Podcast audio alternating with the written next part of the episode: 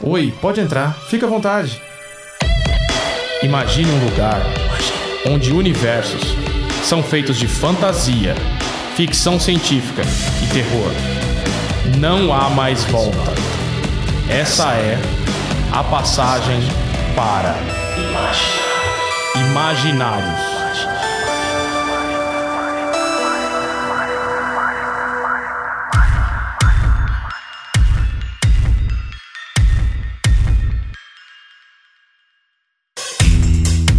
Pessoal, beleza? Esse é mais um Imaginários, o podcast da editora Draco. E eu falei igualzinho aquele cara dos memes lá que fala: E aí, galera? É bem youtuber foi essa abertura. Nossa, foi Muito mesmo. youtuber, né? Muito youtuber. O Rafa é a parte youtuber do nosso latifúndio. E eu tô aqui hoje com muita vontade de falar, quase psicótico, de tão emocionado de falar desse tema que eu gosto tanto. E tô aqui novamente com o Eric, meu parceiro, Eric Sama. É isso aí, pessoal. Mas, Rafa, a primeira regra sobre esse tema é que não se fala sobre esse tema. Putz. A gente vai ter que quebrar regras hoje, eu acho.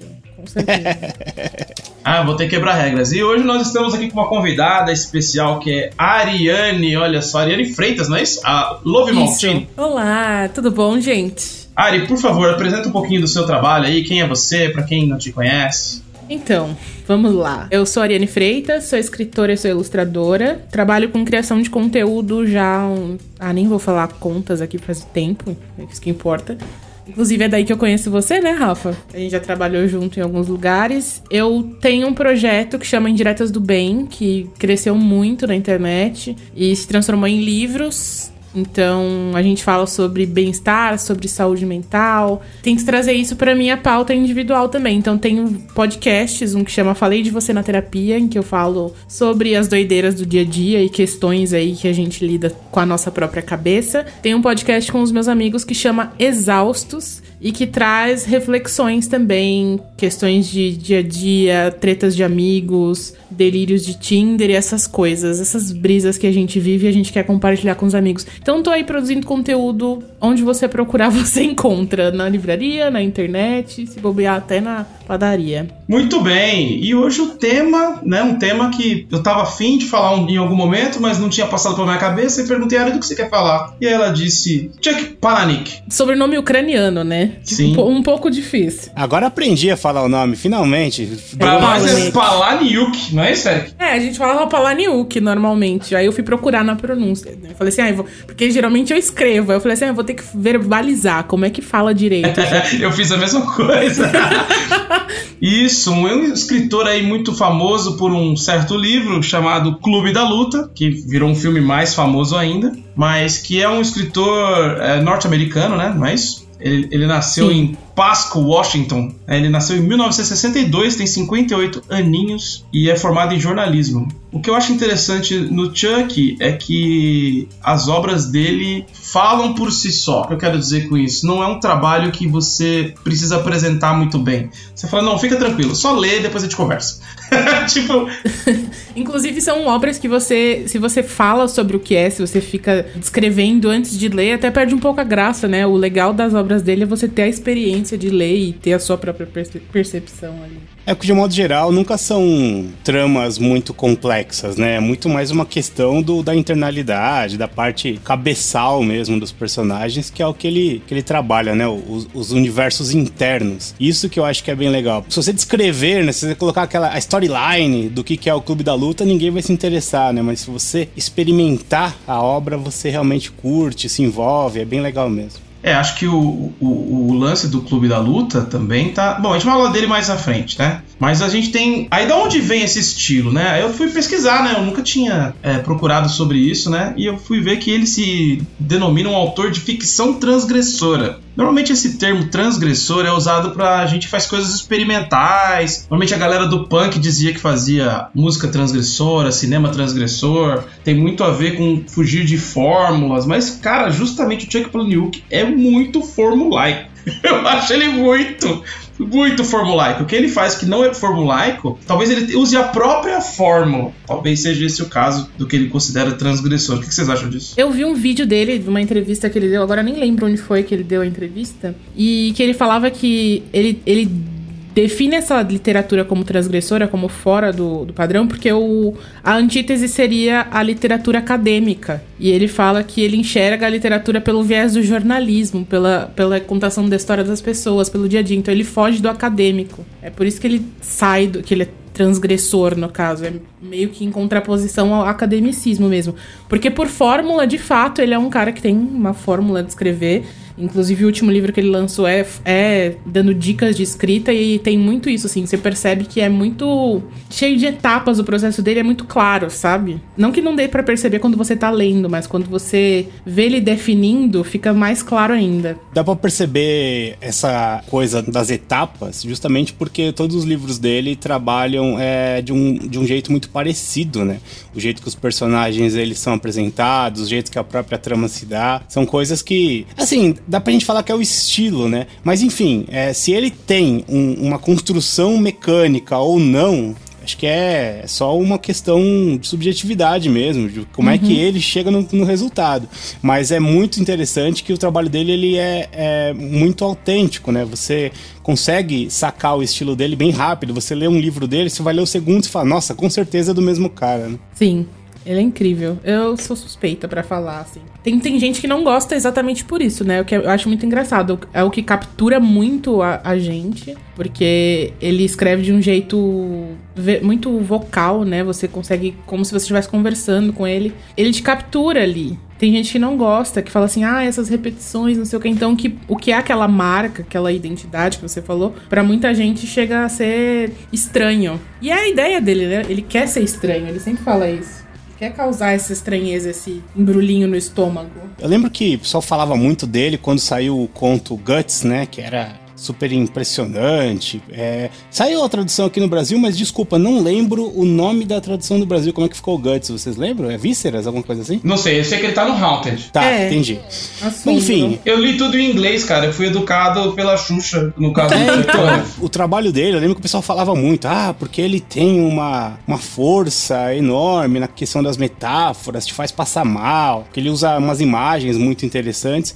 Mas é isso que a Ariane falou agora, eu acho que é, para mim, o mais forte dele, que é a questão das repetições. E essas repetições, é, para mim, estão muito ligadas a tanto com, sei lá, acho que não dá para você fugir de que por, pelo cara ser jornalista, se você lê jornal todo dia, você vê que o lead é sempre igual, só muda a, o desenvolvimento da história. Você está falando da mesma história, né? Quero dizer, você vai ver que sempre tem algumas repetições ali de texto, depois que tem um novo desenvolvimento, de uma atuação da notícia.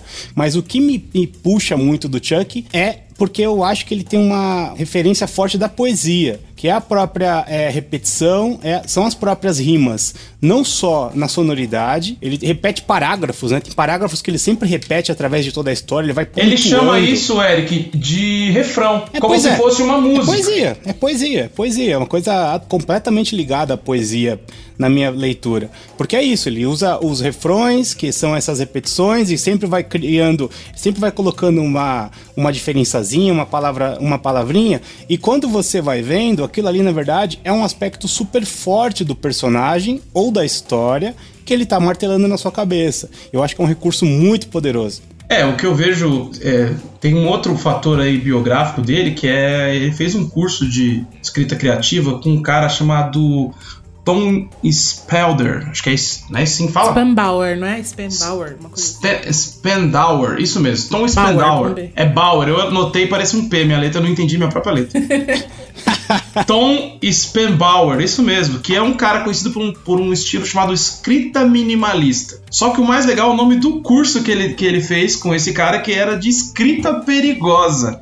Cara, eu quero fazer um curso de escrita perigosa. Seria um sonho, né? E ele fala tanto, tão bem desse cara que eu fiquei com vontade de fazer um curso. Eu falei assim, gente, porque é, foi o cara que mostrou para ele que coisas muito ruins podem ser publicadas, né? Não, é, não só coisas boas. e ele fala disso. Ele, ele fala assim, porra, porque eu não consigo ser publicado, não sei o quê. Ele me deu um livro de um cara super renomado e eu li e eu tive que fingir que gostei, porque eu fiquei constrangido de não gostar. Porque o cara é, é muito bom e é muito famoso. E, e aí o Tom ensinou para ele que, pô, tem muita merda que, que consegue ser publicada também, não é só coisas ah, maravilhosas. Então, Ah, quem, quem trabalha no meio editorial já sabe que, na verdade, ser publicado não é um critério de qualidade. É verdade, é verdade. Mesmo nas grandes editoras, sério mesmo. O, um critério de qualidade, na verdade, é quando você vê que a obra com, começa a ser redescoberta depois de alguns anos. Ela saiu, sei lá, não precisa ser muito tempo. A obra saiu em 2010, em 2015, alguém começa a falar dessa obra de novo, você já vê que tem alguma coisa ali, sabe? Pelo menos eu vejo dessa forma. Essa discussão nessa tarde fria já me faz lembrar de meritocracia, já me deixa com raiva, né? Mas.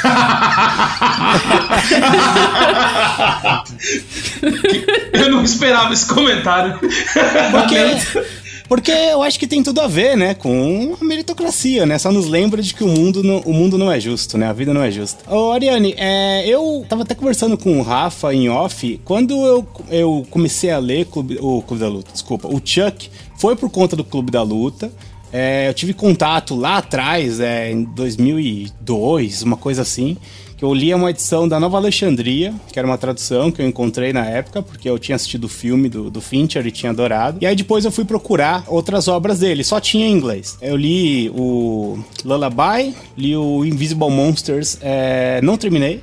E o próprio Não Clube terminou? da Luta. Não terminei, não terminei. É, mas não era nada contra, mas é porque, enfim, acabou entrando outras coisas. E o Clube da Luta, que são coisas que me marcaram muito. O Rafa leu o que, Rafa, em inglês? Cara, eu. A questão foi parecida, mas diferente. Eu vi o Clube da Luta na época por conta do cara que entrou nos cinemas e matou uma galera aqui no Brasil. Não sei se vocês lembram disso. Lembro, Nossa. claro. E aí eu falei, eu preciso ver esse filme.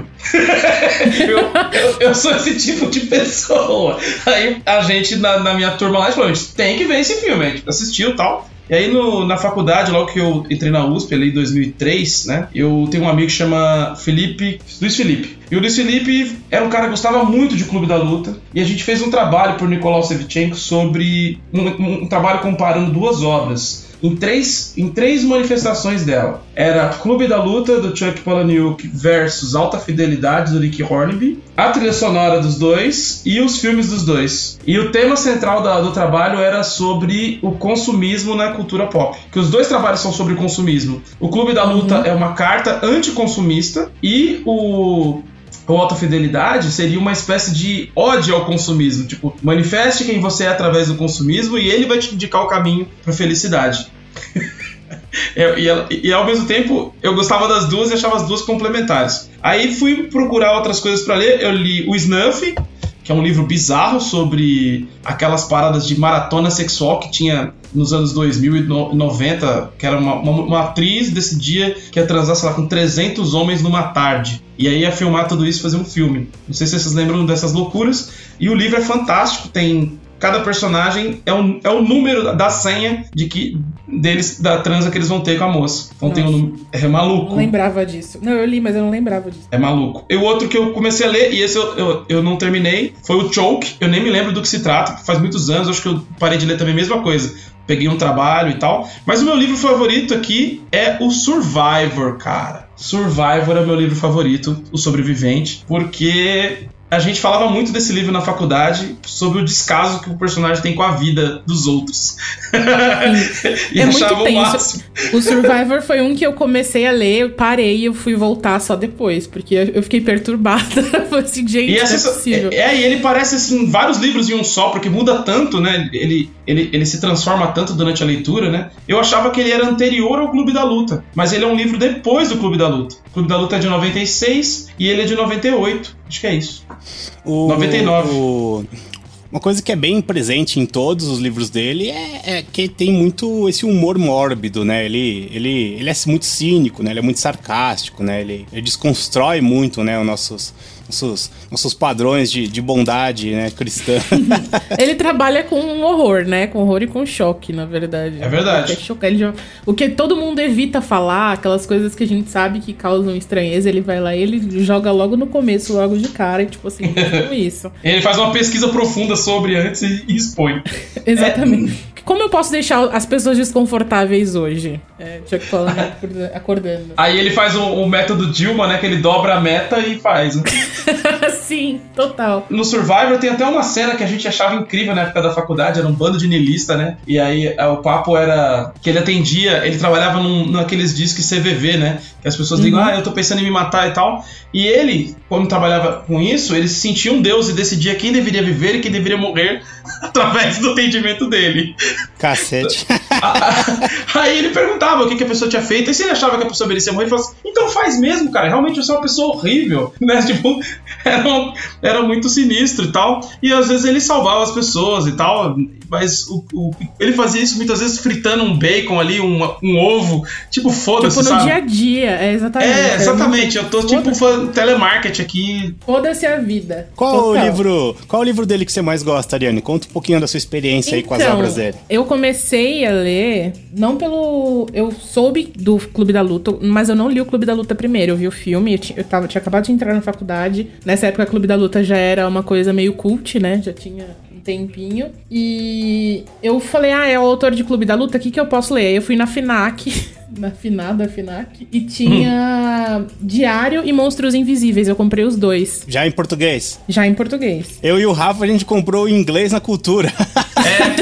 Lembra que tinha tudo na cultura? Eu tô olhando aqui, todos têm marcador na cultura, que era mais barato do que, inclusive, eles eram mais baratos. Isso, era mais saindo. barato porque o dólar tava muito baixo, mas por favor, continua. Eu li Monstros Invisíveis primeiro, e dia... eu gosto do Diário muito, porque ele é... E é um livro que as, as pessoas não costumam gostar muito, eu não sei porquê. Mas eu gosto dele porque é a, a visão de uma artista perturbada do mundo lá, e eu meio que, desde, desde a primeira vez que eu li, eu fiquei me identificando, então... o, o, marido dela, ele tenta se matar, dá errado, e ele, ele fica em coma lá, e ela se fode, porque rola toda uma conspiração da família em cima dela, e ela acaba condenada. É muito doido, e é tipo o ponto de vista dela. Então eu gosto muito de Diário. Mas meu favorito, mesmo tendo lido um monte depois, foi o Monstros Invisíveis. Que eu, por isso que eu perguntei, ah, você não terminou? Porque para mim foi muito assim é muito bizarro. Tipo, você não, eu não tinha visto nada igual ainda, né? Eu, eu era uhum. jovem. Eu era jovem. Uhum. Não tinha visto nada igual ainda. Oh, Ari, e... você tá ligado que o Monstros Invisíveis é o primeiro livro dele, só que ele fez uma, uma, uma reedição para se tornar o quarto livro dele. Então é uma, uma versão do primeiro livro dele. E aí depois ele lançou essa versão editada, né? A, a que era. A essa que a gente original. tem acesso hoje é, é, a, no, é, a, é a nova. A original não, não sei como é que é. Parece que não, parece que tem a nova lançada e aí ele vai falando, ah, vai para tal página e volta para tal página. Ah, tipo um livro-jogo, assim. É. Legal. Ele conta que, como ele gostaria que tivesse saído o livro, mas acho que a que eu li ainda era a versão publicada antes. Enfim, é a história de uma modelo ela é perfeita, linda, modelo de passarela, tem tudo na vida dela. E aí ela sofre um acidente e ela fica deformada, ela perde a habilidade de falar e ela tem que reconstruir a vida aí, né? E ela é traída pela melhor amiga, tem treta com ex, então assim, é tudo. E é tudo muito gráfico, né? É, é. uma coisa que eu acho muito legal. É muito você, visual mesmo. Você tá lendo, mas você consegue imaginar, e é uma coisa horrível, e é uma coisa desesperadora. Então, assim, para mim ainda é o favorito. Por mais que eu leia outras coisas e elas sejam muito legais, acho que talvez seja o choque de ter sido um dos primeiros e ter sido muito forte. É, o, Monstro, o Monstros Invisíveis é o meu favorito. E você chegou a ver o material original também ou só leu a, tradição, a edição traduzida? Clube da Luta eu li no original, Monstros uhum. Invisíveis eu li. O que mais que eu li no original? Esse último eu li no original, li o, o penúltimo também, que é aquele. Faça, escreva alguma coisa faça alguma coisa. Crie alguma coisa. Em geral, eu li as traduções, porque quando eu, quando eu descobri, foi lá no começo não, começo não, meio pro fim dos anos 2000, já tinha tudo traduzido e os lançamentos já, já saíam quase que simultaneamente aqui. Ah, Então bacana. vale a pena. É, eu perguntei sobre o original por conta da questão da sonoridade, né? E como ele tem uma escolha de palavras muito precisas, né? E, mas com certeza, uma boa tradução, ela consegue trazer isso, não, não, não tenho dúvida disso. Eu sinto diferença, assim, o Clube da Luta no original é realmente bem mais legal. Mas né? Eu, eu, não me importei de ler as traduções, não. Eu acho que não, não afetou tanto assim. Até porque eu acredito que tem uma, algumas coisas que nem tem como, né, entender. É intraduzível, né? Tem coisa que tem que ser É. adaptada mesmo, não tem jeito, né? É uma. É até umas coisas de, de contexto cultural, de coisa ali que só o pessoal ali que assiste televisão diária do local vai conseguir pegar a referência. É foda, tem, não tem muito jeito, né? Tem que ter uma adaptação mesmo. né? No meu caso, a escolha por, por, por ler no original for- foi por dois motivos. Um deles é, eu tava estudando inglês, e aí foi- eu achava a leitura dele muito agradável e compreensível. E outro é porque era muito mais barato. Então eu pude comprar pela primeira vez os livros que custavam 50, 60 reais, que na época É. era muito caro. Isso que eu ia falar, ho- hoje é muito mais difícil, você sabe, né? é, é, sério, fui comprar. Primeiro que a versão de Kindle dos livros em inglês dele tá tipo 70 reais, Caramba. sabe? Então, assim, é muito doido. Eu sou muito velho, eu comprei quando o dólar era 1,50, sabe? então é, é engraçado, né? Porque pra mim foi isso, eu não tinha opção. Então se eu quisesse ler outras coisas dele que não fosse o Clube da Luta, que era uma edição da Nova Alexandria, eu tinha que comprar no original. Eu achei, eu acho legal que você falou do Hornby com o Clube da Luta, porque foi outro autor que eu também come- comecei a ler junto com ele, assim. Realmente tem essa. Mas eu não consigo gostar de nada dele que não seja o Alta Fidelidade. Já tentei ler outras coisas e não bate. Hoje eu não gosto mais, sabia? O Chuck é um que eu continuo lendo e eu leio, mas assim, o Hornby eu acho que foi muito uma onda lá dos 18, 19 anos que passou, bateu e passou, assim. Eu tinha gostado do Juliet lá no Icrua, mas depois também não foi muito mais coisas dele, não. E vamos falar do tema que não pode ser falado, hein? Vamos falar sobre o Clube da Luta. Ô Rafa, conta aí, meu. Você então foi ver o filme porque você ouviu falar daquele caso trágico que teve lá do rapaz que, que atacou as pessoas no cinema? Como é que foi isso, cara? É, eu sempre fui um moleque meio niilista, meio maldito, né? Então, se o negócio era proibido, eu queria fazer, né? Aí tava todo mundo falando: Meu, esse filme aí deve ser horrível, ele deve enlouquecer a pessoa. Porque quem assiste. Detalhe que o cara que fez isso nem viu o filme, né? Ele só entrou na sessão de cinema e fez, né? Mas ele não é um cara que era viciado em Clube da Luta e de repente fez isso. Mas era um. Será que, será que ele É isso que assistiu eu antes? você que ele não viu antes? será que acho que ele viu antes? Era, era, na, era na semana da estreia, não sei, eu não lembro exatamente detalhes. Se alguém que estiver ouvindo aí é, manjar, vale a pena até fazer um, um- um podcast só sobre esses doidos, né? Mas é muito interessante, né? Que, que me chamou muita atenção. Nossa, Falei, nossa, pelo amor. eu tenho, que, eu tenho que ver esse filme. Aí a gente assistiu e ficou: caraca, a gente tem que montar um clube da luta, aquela coisa bem adolescente. Enquanto os meus amigos queriam montar um clube da luta pra se socar, eu queria montar um clube da luta pra poder destruir o capitalismo, né? Mas cada criança, né, vai no seu. Eu adoro.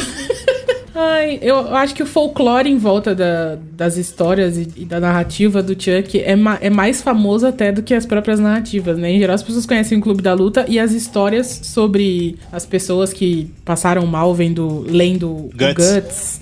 As pessoas que toma, é, fizeram tiroteio no cinema por causa do Clube da Luta, enfim. Os braços que ele distribuía lá no- nas sessões de autógrafo. Só, só gente doida. É é, pra, é pra isso que a gente lê, né? Pra se enquadrar no grupo dos malucos. O Clube da Luta, eu lembro que quando saiu o filme, tinha outdoors na cidade inteira. É, quem é jovem nunca ouviu falar, outdoors eram tipo propagandas gigantes que tinha na rua. Não tem mais. eram bem grandes mesmo. Era, era um negócio que você tava andando na marginal, tinha vários outdoors, um atrás do outro. E eu lembro que tinha muita promoção, né? O filme com Edward Norton, Brad Pitt e tal. E eu não assisti, eu não assisti quando saiu. Mas quando eu comecei a trabalhar em empresa com, com 20 anos, tinha um amigo que era tipo o Rafael, que era tipo o, o doidinho niilista. E ele que, que me convenceu a, a conhecer aí o material. Aí eu fui atrás, eu fui assistir o filme, gostei muito, e aí depois disso que eu fui atrás do livro. Eu também só procurei depois de assistir, mas eu- na época que lançou. Foi 99 que lançou aqui também ou lançou só lá fora, 99? ah, eu só lembro dos outdoors.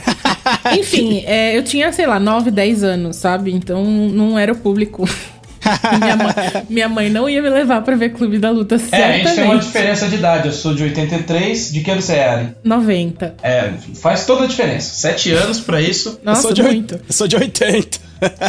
É, então. Quase um ancião aqui, né? O filme chegou aqui em 99, Ari. É, então, eu tinha 9 anos, então nem, nem vi acontecer. Aí quando eu cheguei nos meus 16, já todo mundo só falava de Clube da Luta, né? Que, ai, porque...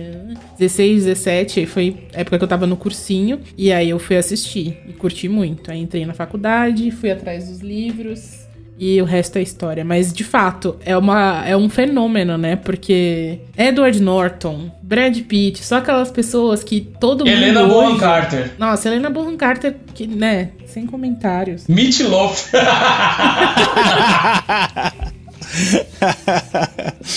Vou falar uma coisa polêmica, aí vocês podem me, me agredir à vontade, tá? Mas para mim, a adaptação do David Fincher é perfeita e o filme é melhor do que o livro. eu não li o livro ainda, mas eu considero o filme muito bom e tem grande chance de ser melhor mesmo. Não, eu concordo, não vou te bater, não, pode ficar tranquilo. Ah, que bom, cara. Poxa, eu, eu fiquei, falei, puta, eu vou falar uma polêmica aqui. Eu acho que esse aí você tá, você tá tranquilo, porque eu acho que as pessoas concordam, viu? A coisa é tão real, é que o Chuck fala que ele recebeu uma ligação do David Fincher para adaptar o filme, né? E que ele ficou tão impressionado com a qualidade do filme que ele usa o mesmo número de telefone até hoje para que ele ainda possa ligar para ele.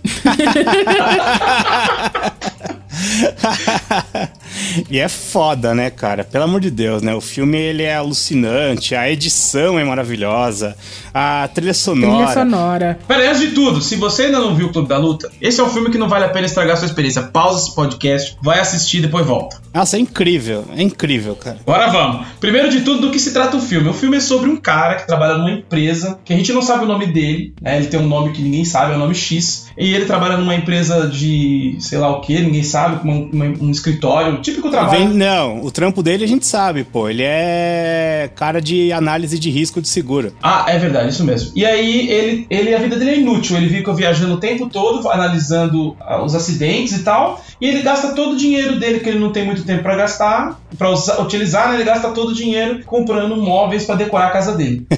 ele fala que é a pornografia do, do século XXI. Acho demais aqui. Né? Aí ele fica gastando dinheiro dele com isso. Até que em determinado momento ele sai para ir num bar, cada vez mais doido, porque ele, ele dorme muito mal, ele tem insônia, ele dorme numa cidade, acorda em outra, não sabe muito bem onde foi, como foi para ali e tal. Ele encontra um cara e tem uma treta rolando no fundo do bar. E aí ele começa a, a, a, tretar ali com um cara ali que, que ele faz amizade, um tal de Tyler Durden, que é um cara, é o, é o Brad Pitt todo descolado, todo diferentão, e eles saem na mão sem dó nem piedade e no fim ficam super amigos. Sim, eu lembro que a, a experiência da primeira briga, ela é violenta, claro, mas é libertadora. Depois daquilo, ele consegue voltar a dormir, ele consegue ter uma vida melhor. Exatamente, até porque antes, eu lembrei de uma coisa que eu não disse. Antes ele mostra como é que ele fazia para se sentir vivo. Ele ia para grupos de. Ah, é, verdade. Ele ia para grupos de, de, de, ajuda, né? Tipo, é, terapia coletiva. Então ele ia no grupo dos homens que tinham câncer de próstata e perderam os testículos. Uhum. Ele ia no grupo de câncer. E aí ele começou a ser perseguido por uma moça. Ele fingia que ele tinha doença, né? Isso. Pra, pra, pra ter algum conforto. Ele ouvia as pessoas falar, falarem as misérias delas e se sentir melhor. De certa forma, confortava ele. E ele recebia aqueles abraços, né? É que nem assistir esses programas de tragédia, você ficar vendo a tragédia dos outros para se sentir vivo, né? É, aí tinha uma mina que começou a frequentar o lugar. Como é que era o nome do personagem? Marla Singer. Marla, Marla Singer, Singer, óbvio, né? E aí ela, ela começa a ir nesses lugares, ela vai até no encontro de homens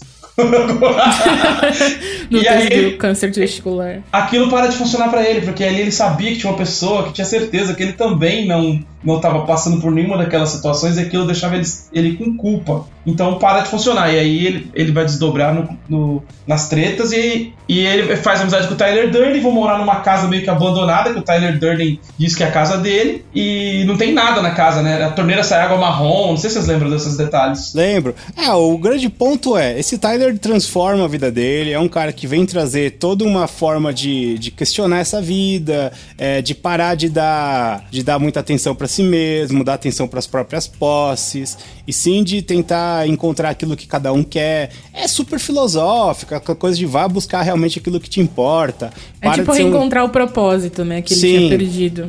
Para de, se, para de se escravizar nessa porra desse sistema. Você tá aí trabalhando para defender companhia de seguro, né? Para poder pagar menos o sinistro, sabe? Então, enfim, é, eu acho que todo o questionamento é esse e vai se desenrolar aí em, em praticamente uma revolução, né? Uma revolução contra o, o, sistema, o capitalismo, né? Que eu acho que é um tema. Por, por que, que eu acho que o Clube da Luta ele é muito forte pro jovem? Porque, cara, é a, é a coisa que você tá odiando? Que pra, sei lá, não sei pra vocês, mas pra mim a pior merda do mundo foi ter que começar a trabalhar. Eu detestava trabalhar, sabe?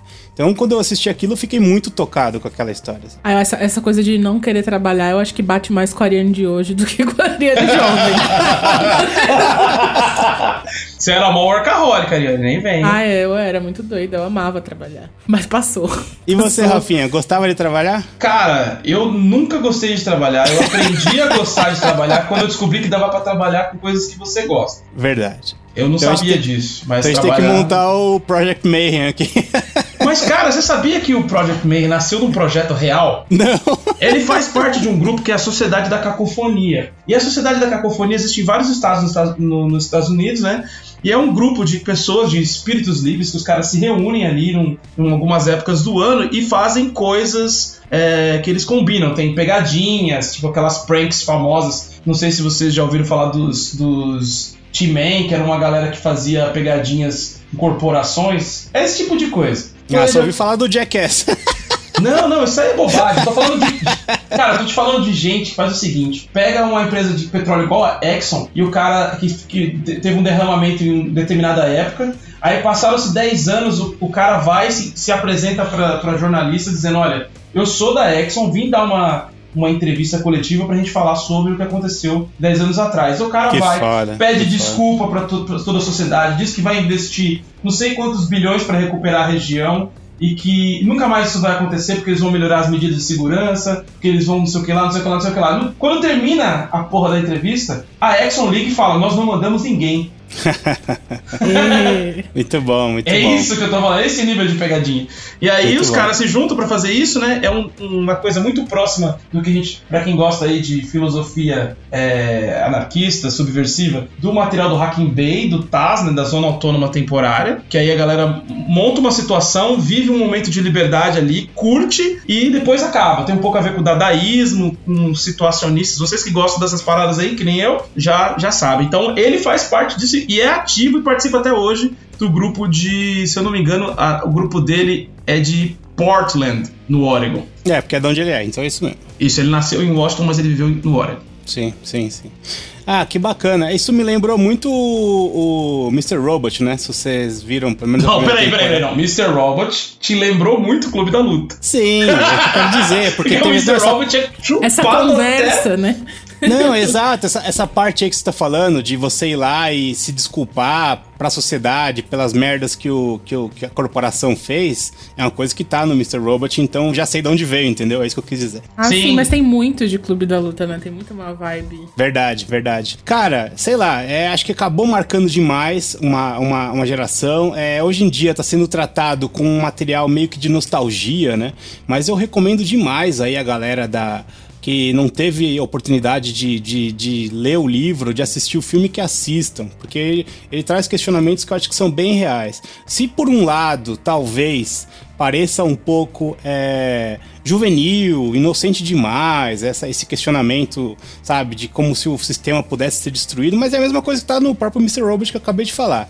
Mas eu acho que ele é muito importante. É, é, infantil ou não, eu acho que ele é forte, é poderoso e mexe com a gente, então eu gosto muito e recomendo pra todos. Vale a pena ler também, porque, sei lá, tendo lido algumas das coisas mais recentes do Chuck e tal, ele, ele mudou um pouco essa chavinha, né? Ele saiu dessa, dessa coisa da crítica anticonsumista que tinha no Clube da Luta e nas primeiras obras e tudo mais. E era uma coisa muito legal, porque o jeito que ele faz é muito bom. Fa- é, então, vale a pena. Não deixem de ler, né? Leia hoje mesmo, o Clube da Luta.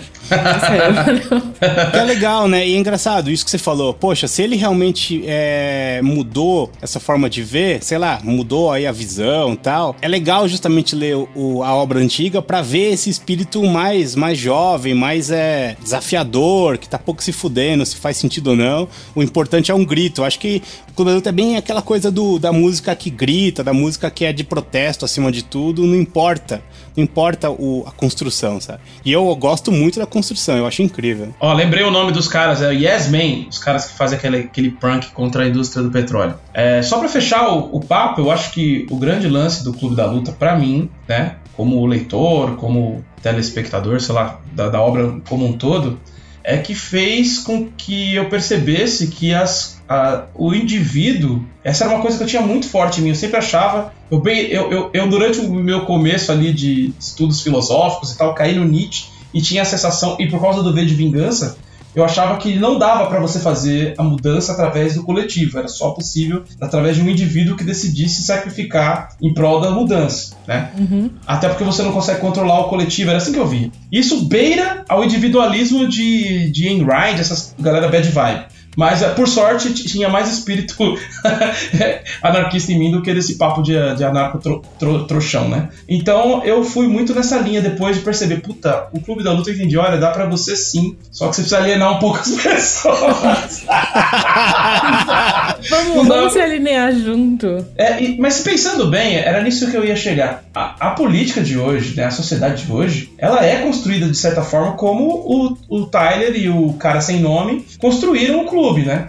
Você pode ver que é pelas cultura de cancelamento, a galera que faz, é, tanto da esquerda quanto da direita, quero dizer, né? A galera que fica fazendo fake news, ou se junta para fazer um ataque de turba em massa, destruir alguma pessoa online. Tudo isso tem muito a ver com o Clube da Luta. Lá vem você com essa política de novo. E é Clube da Luta terceirizado ainda, porque você nem sai na mão pra, na, na, rua tomar porrada. Você faz Não, tudo você um videogame ali. Programa é. um robozinho pra ficar fazendo merda no Twitter. Eu acho que tem tudo a ver. É, eu fico perturbada quando eu paro pra pensar, assim. Porque realmente é, você fica com um incômodo quando você assiste. Aí cada um pode levar pra área que quiser da própria vida, né? Ou não levar pra área nenhuma, tanto faz. E, e tem muito isso, assim, de você olhar e parar pra pensar, é realmente, não preciso fazer as coisas sozinho. Eu posso encontrar pessoas pra, pra tomar essa atitude junto comigo e tal. Mas ainda assim, a, a, a sensação que fica é, meu, só quebrando tudo, só criando uma revolução, vamos, vamos, vamos quebrar banco, sabe? É isso. É, exatamente. Dá uma raiva, né? Dá uma raiva, mas é uma raiva boa, que é uma raiva de tipo, eu, eu preciso reencontrar o propósito, né? Você falou lá atrás da busca do propósito, né? De relembrar o próprio propósito. Eu acho que essa mensagem é essencial no filme, por isso que eu acho que ela é poderosa, sabe? É, mas eu lembro de outra coisa. Logo no começo aí dos anos 2000, quando eu comecei a curtir o Chuck Palahniuk, e a gente procurava informações sobre ele na internet, ele tinha um site site, que eu nem sei se existe mais, acredito que não, que era é o The, The Coach. The Coach, exatamente. Era um grupo de pessoas que ele meio que ensinava literatura em troca de favores. Então, por exemplo, se a pessoa cuidava do site dele, ele dava aulas de literatura, essa pessoa entrava pro grupo dele fechado, e eles davam, trocavam informações sobre literatura e ele mantém esses grupos de estudo até hoje.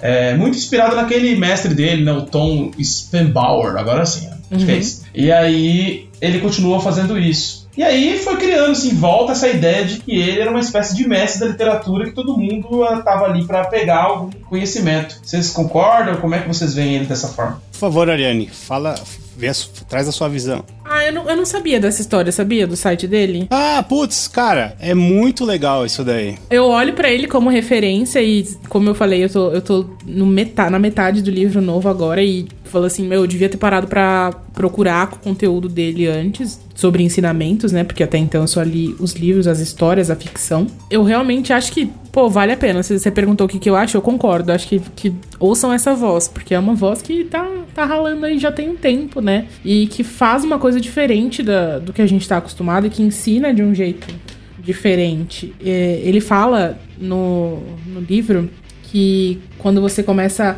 quando você decide ser escritor, né, que você começa a publicar, aí você fica obcecado em perseguir outros, outros autores, outras pessoas que podem te ensinar alguma coisa, e você tem que correr atrás, você tem que buscar esses conselhos, porque eles não vão cair no seu colo, e eu acho que é muito isso, assim. Então, de fato, eu pararia para ouvir sim, gente. Eu sou Inclusive, estou ouvindo. Eu vejo ele meio que também, de certa forma, ele é um Mr. M da literatura, vamos dizer assim. Porque ele contou algumas coisas que eu não vi outras pessoas falando de maneira tão simplificada. Eu acho que a Ariane exemplificou muito bem qual que é o problema de você aprender o ofício de escritor. Porque, de um modo geral, os livros que você procura sobre escrever e tal, vai falar que você tem que escrever, vai falar da, da, da estrutura básica de uma história, vai falar de jornada do herói, vai falar até de como é que você publica numa editora, como é que é o mercado, etc e tal.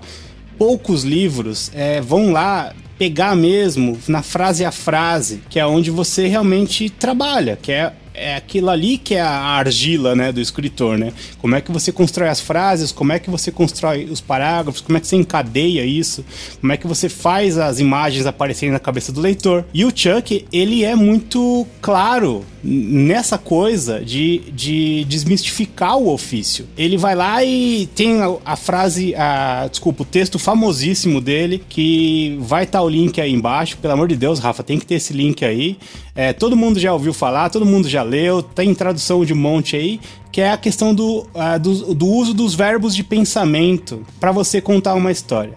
Ele te mostra de uma forma muito clara de como você, ao usar verbos de pensamento, tá deixando a sua literatura mais frágil, tá deixando o seu texto menos evocativo de imagens, faz a pessoa imaginar menos, faz a pessoa simplesmente ouvir um relato e não criar as imagens na cabeça e construir o que está acontecendo ali em termos de narrativa. É um texto foda, cara. É um texto muito foda e é direto, não é enrolão, ele não fica lá, sabe, 400 páginas falando. É uma leitura rápida que todo escritor iniciante e até avançado deveria considerar ver, porque é isso, é um cara que vai tratar a, o ofício ali no detalhe, sabe? Então, foi, foi, o único lugar que eu vi alguém falando daquilo. Foi o único lugar que eu vi alguém falando exatamente como é que você melhorava a criação de imagens na cabeça dos outros. Eu ouvia falar: ah, não, você tem que criar imagens, você tem que mostrar, você não pode contar, tem aqueles, aqueles conselhos básicos. Mas ele chega e mostra: olha, se você fizer este uso das palavras, você vai trazer imagens. Ou seja, você... o cara que escreveu o livro sobre escrever não usou o próprio conselho que ele usa, que era tipo, de dizer, olha, Exato. mostra a imagem, tipo, isso não diz nada. Agora dizer, Exato. cara, de, define todos os elementos de uma cena, o sabor, o cheiro, aí pronto, você já deu um caminho. Não fale que o personagem sentiu alguma coisa. Descreva a sensação. É isso, é tudo. É, é, é isso são coisas que eu, por exemplo, só fui colocar na minha cabeça. Eu já li bastante livros sobre escrita, hein? Só fui botar na cabeça depois que eu li o, livro, o texto do Chuck. Então, assim, ele é um cara que trabalha com oficina de texto, tem grupos de, de, de, de oficina de, leit de escrita, como, como o Rafa contou. É, é, ou seja, é um cara que pensa o ofício. E nesse ponto ele é uma puta referência e todo escritor deveria, pelo menos, no mínimo, ler esse, esse texto aí dos verbos de pensamento, sabe? Não, mas leiam o Consider This também, que é o último livro, porque, tá, porque ele desenvolve isso. Como eu disse, parte por parte. Ele divide tudo que, ele, que você pode fazer para melhorar o seu texto. Porque, assim, ele parte do pressuposto que você já tá escrevendo. Aí você tá escrevendo o que, que você pode fazer para que seja um bom texto, não seja só uma história ali descrita e narrada e que a pessoa vai ler e não vai absorver nada. E, e, é exatamente isso, assim, não tem, não tem como, assim, eu li muita coisa também, procurei, eu tava insegura recentemente, tava querendo, tendo que escrever, tava com a cabeça travada. Quando eu encontrei o livro, meio que a, a minha segurança voltou um pouco até, porque você começa a ler e você fala assim, olha, realmente, eu fiz assim, então você começa a identificar aquilo que você faz instintivamente. Uhum, uhum. E você também percebe o que estava faltando e que você talvez não, não, não tava conseguindo entender por que, que não estava ficando legal ali. Tá faltando, você sabe que tá faltando alguma coisa, mas você não sabe o que é, e aí vem aquela dica que fala: olha, era isso. É muito legal mesmo. Ai, gente, é, é, muito legal quando é uma pessoa que você admira, que, que, você, que você ouve e lê as coisas que ele produz e aí você percebe que essa pessoa tá, te, tá passando com conhecimento. Eu não gosto de livros que ensinam a escrever, eu já eu tentei, gente, eu tentei muito. Eu, eu li muitas coisas também, mas na metade eu já tô dormindo porque é igual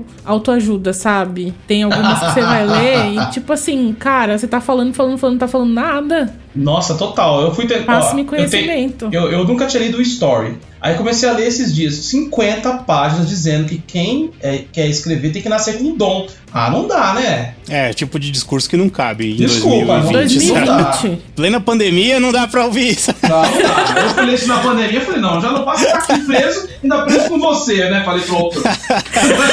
Sem talento, tendo que ler você.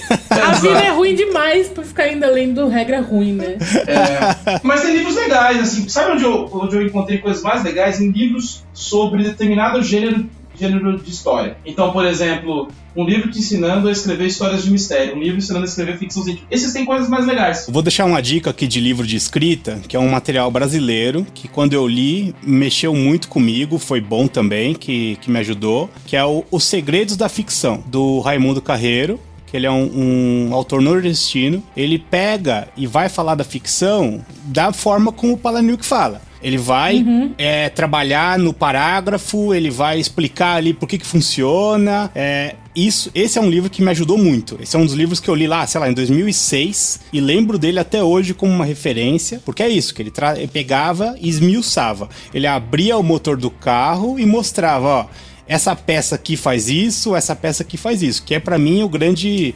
grande ponto, o grande mérito do Chuck Palahniuk. Eu gostei bastante desse, viu? É, e ele pega e vai analisar autor clássico tal, porque que, sei lá, Flaubert é legal, e pega muitos autores brasileiros bons, né? Que a gente tem uma literatura, uma alta literatura brasileira é muito boa, né? Então ele pega esses caras e vai trabalhar, é, me ajudou muito, assim. Ele mostra, por exemplo, quando você tá trabalhando com um personagem que é mal, o uso de palavras que tenham, sei lá, aliterações ou adjetivos, que aquilo cria um, uma sonoridade na cabeça do leitor. Pô, isso é técnica de poesia, eu acho foda. Então ele fala desse tipo de coisa.